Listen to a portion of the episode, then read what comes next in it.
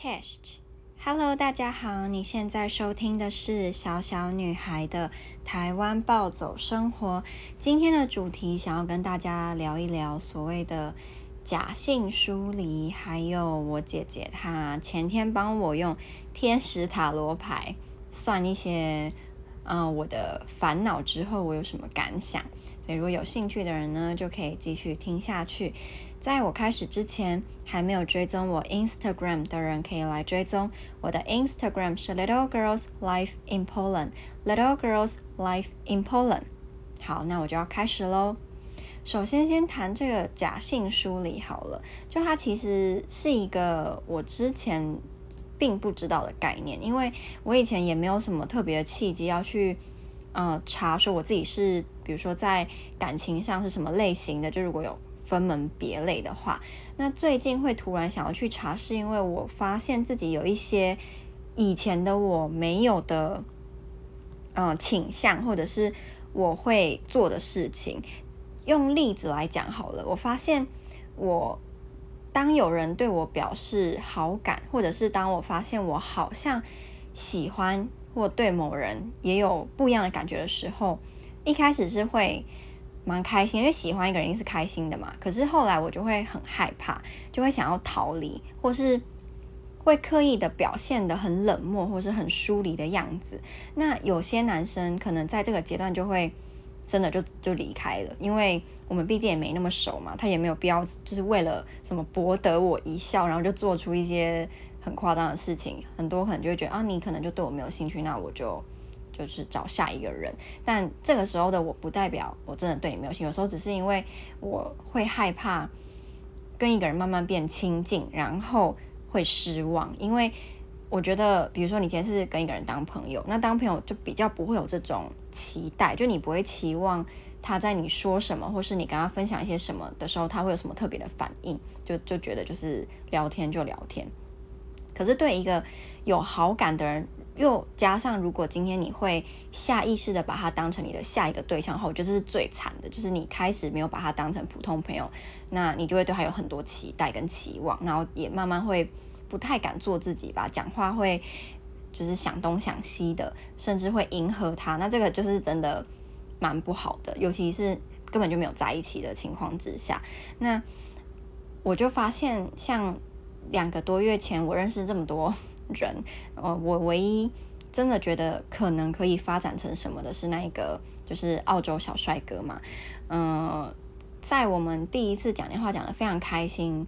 之后的隔天，其实我是整个人是很亢奋的，因为就是晚上才跟一个我很有兴趣的男生，他好像也对我很有兴趣，我们聊得这么开心，我已经很久很久没有这种就是恋爱的感觉，接近恋爱的感觉，可是。那时候我就反而希望他再也不要传讯息给我，就是我们就停在那个晚上，我们的美好就停在那个晚上，就不要发生任何事情。这样子的话，我就不会失望啊。因为假设真的接下来继续聊天，然后甚至是怎么样怎么样，就会到达一个阶段，是你们会开始呃展露出真实的自己。那这个时候就会发现，原来他也有一些缺点是我不喜欢的，我有一些缺点是他会不喜欢的，甚至是会争吵什么。我想到我就会觉得。干嘛这样折磨自己呢？就是停在最美好的时候，不是最好吗？那这是一个逃避心理啦，因为我真的害怕的是，可能我真实的自己不会被另外一个人接受，或者是，嗯，那种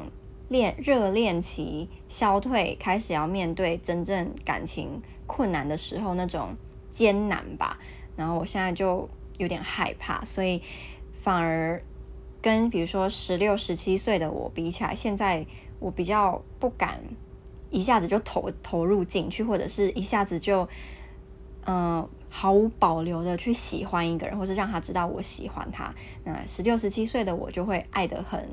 张扬，就是我喜欢你，我就对你有好感，就表现的百分之百让你感觉出来我喜欢你。然后我也不会去想说，嗯、是不是应该要保留，还是是不是应该要不做自己啊？什么就是喜欢你就跟你讲，你哪里做的让我不开心，我就跟你讲我不开心，就是这么的嗯。放肆吗？但那个时候因为没有经历过任何的伤，所以当然可以这么没有保留的去爱吧，去喜欢。可是现在不一样，现在就会觉得没办法再那样下去了，那样子会受伤，然后而且会觉得那个伤是很蠢的，明明就可以避免，你干嘛要这样子去伤害自己呢？那第二个是我发现我的好像也是假性疏离的一个特质，就是因为你很没有安全感，那你也不认为，就虽然你一方面是追求那种百分之百的亲密，那是不可能的，然后你追求的是那种那一个人可以完完全全的了解你，然后你可以。不用说话，他就知道你在想什么，然后他也能够通过你所有的测试，因为假性疏离的人很多会喜欢做一些无谓的测试，然后这些测试可能数量非常的庞大，而且很细。那除了你自己以外，是没有人可以通过的。然后当没有人或者是你喜欢的那个对象他没有通过之后，你就会跟你自己说。看吧，果然这个世界上是没有人可以相信的，果然还是要靠自己就好。然后你就越不敢去爱，然后这就会变成一个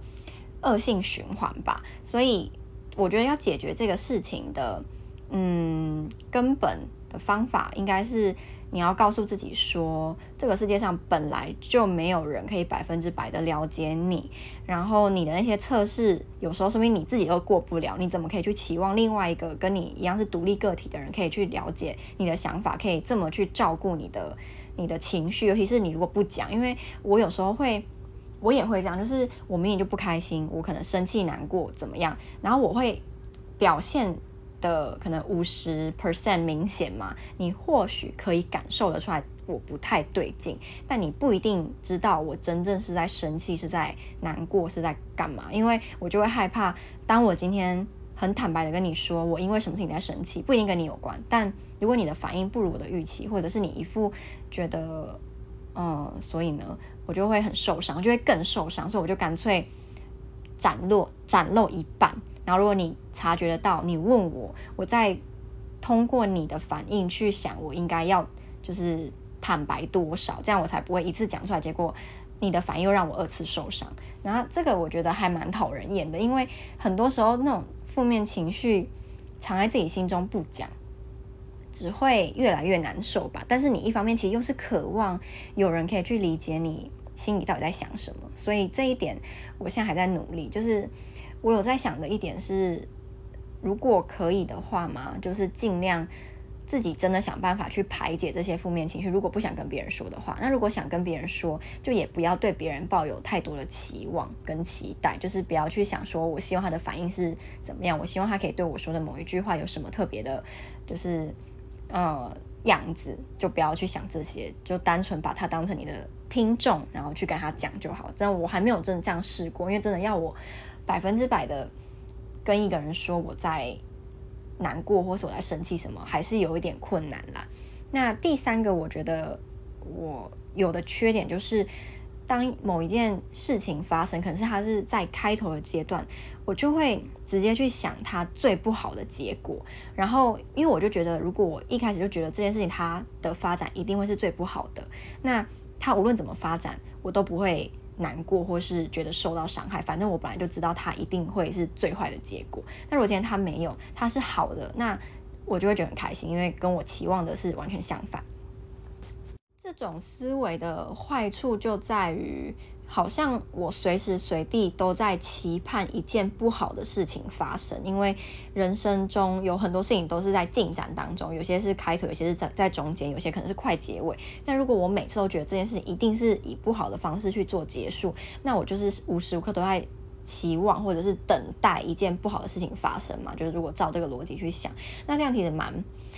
就是过得有点绑手绑脚，我就觉得我会害怕。很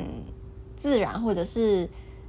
嗯，去期望开心的事情发生，因为我会觉得开心的事情发生，它的下一步就是有不好的事情要发生了。对，我就觉得好负面哦，就我还蛮羡慕某些人，他可以一直都很正面，一直都很乐观，一直都觉得每件事情都可以发展的很好，或者是每件事情都都会是正向的，即使它是负面的结果，它也会有正向的。呃，帮助吗？我就没办法讲，我就觉得我现在倾向于每一件事情都先把它想到最坏，然后再按就按部就班的该怎么做怎么做。可是就觉得它一定会是最坏的结果，然后这个也是我很想要改，但是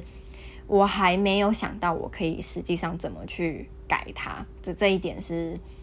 还在努力当中的啦。对，那不知道有没有人也跟我有类似的性格吗？那我还蛮好奇，如果你已经克服了，你是用什么方法？还是说你也还没克服，可是你有你自己别的想法，也很欢迎你，就是私信给我跟我分享。那前面有提到，就是我前几天让我姐姐帮我算天使塔罗牌嘛。嗯，我以前国高中的时候还蛮迷塔罗牌这个这个活动的，我也会去买不同副的塔罗牌，然后跟书自己来学，然后也会帮朋友算。那这个我跟塔罗牌的姻缘，可以讲姻缘缘分，其实可以追溯到我国小三年级，那个时候我就已经觉得塔罗牌很有趣，我想要就是帮别人算，所以跟我那时候的好朋友，我们就在我们家附近的路边就。用那种厚纸板很很阳春的写算塔罗一次三十元吧，然后从早上就摆在那边，结果就是到晚上都没有人来，所以我就把三十元就划掉，然后改成一次十元，就是一样，就是完全没有人来找我。我想，如果你在路边看到两个。国小三四年级样貌的小女孩，然后举着一个牌子说要帮你算塔罗，应该没什么人敢给她算吧，就觉得她在骗钱，所以我可以理解啊。我只是补充说，我跟塔罗的缘分就是在国小三年级就有了，只是高中之后就上了大学，我就再也没有主动去算也好，或是去学习，也不是说我不信了，就只是就只是不知道为什么就没有在做这件事情。然后我平常遇到什么，我觉得。很苦恼的事情，我也目前啊，就这最近可能五六年，我也不太会去算塔罗啊什么的，就我也不知道为什么，就也不是说不信，但就是没有这个冲动跟想法。然后前几天，嗯，我会请我姐姐帮我算，是因为我就最近真的有一些嗯苦恼的事情吧，但是我觉得这些事情目前其实还没办法跟大家说，可能因为还在进展当中，或者是。我完全没有办法预测它会怎么发展，所以就也没办法讲这样。然后，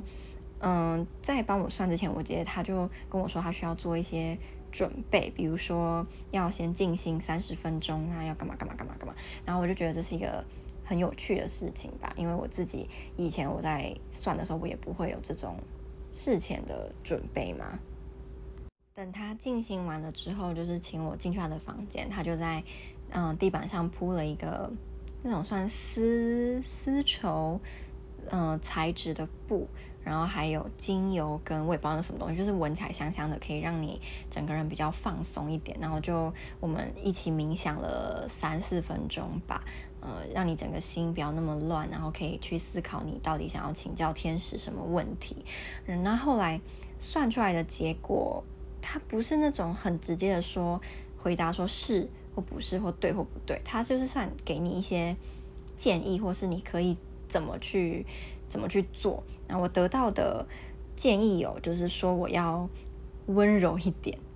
可能因为我平常真的有点恰嘛，不知道。说那个温柔不是单单对别人，就对自己也是温柔一些。嗯，我就觉得我最近有得到那个建议之后，我有尽量对我身边的人温柔一些，就是不要。太凶啊，还是太没有耐心，我就就是把我内心那个温柔的人，如果他存在的话，就是挖出来。第二个建议是说，我应该要慢一点，慢下来，不要急。嗯、我们家我觉得大部分的人都是属于急性子的，就我爸、我妈、我姐都是，我们大家都很急，尤其是我妈，她真的就是一个急惊风，什么事情都想要赶快做好，然后赶快做好的后果就是。可能就会做不好，或者是做的哩哩啦啦，所以，呃，我自己就看到妈妈这样，也会跟我自己说，快把事情做得快，它可以是好的，但是如果你做得快，但是做得不好，那这这当然就不是一件好事，就宁愿慢一点，可是做得好一些，可能就是才是需要去追求的吧。那总之，这个慢一点，它当然不单单是指工作啊，就是任何方面，就是都慢下来，不要太急。那我觉得这是一个超级好的意见，因为。很多时候，我觉得真的就是我会太急了，呃，有些事情可能根本不需要现在就知道答案，或是急着现在就想要，嗯、去摸清它会怎么发展。可能慢一点，你可以去欣赏更多沿路的风景啊，还是跟这个人的交流都可以更深入一些。所以慢一点，我也在呃遵遵从这个建议。最后一个就是他的建议是说，我必须要学会，就是自己。争取幸福，就是我的幸福是不会从天上掉下来的。那我可能就像爬一座有点陡的山一样，我要自己慢慢爬上去。爬到顶端的时候，就会看到一大片的花，所以是结果是好的。只是过程就是要靠自己的努力，跟自己去，嗯，就是去争取这样。对，这个也可能可以。套用在很多事情上了，就不一定单单是什么工作或感情或友情，就是什么事都可以用这个想法，就是你要自己去争取。如果你想要什么，你就要自己去努努力，自己去争取，因为它不会从天上掉下来。对，那我收到这一些，我就觉得我的烦恼有稍微没有这么打结，嗯，因为毕竟我就说这个烦恼它是进行式，所以目前也没有结果，就也只能慢慢去看它会怎么发展。可是我相信。假设我可以就是慢一点啊，然后温柔一些，然后自己去争取，应该对这整件事情是会有帮助的吧。好，那今天的分享就到这里，希望大家会喜欢。不知道有没有人也有去算过天使塔罗牌，然后你的感想如何？我很好奇。对，你也可以来私讯给我跟我说喽。那我们就下支 story 或 podcast 再见，拜拜。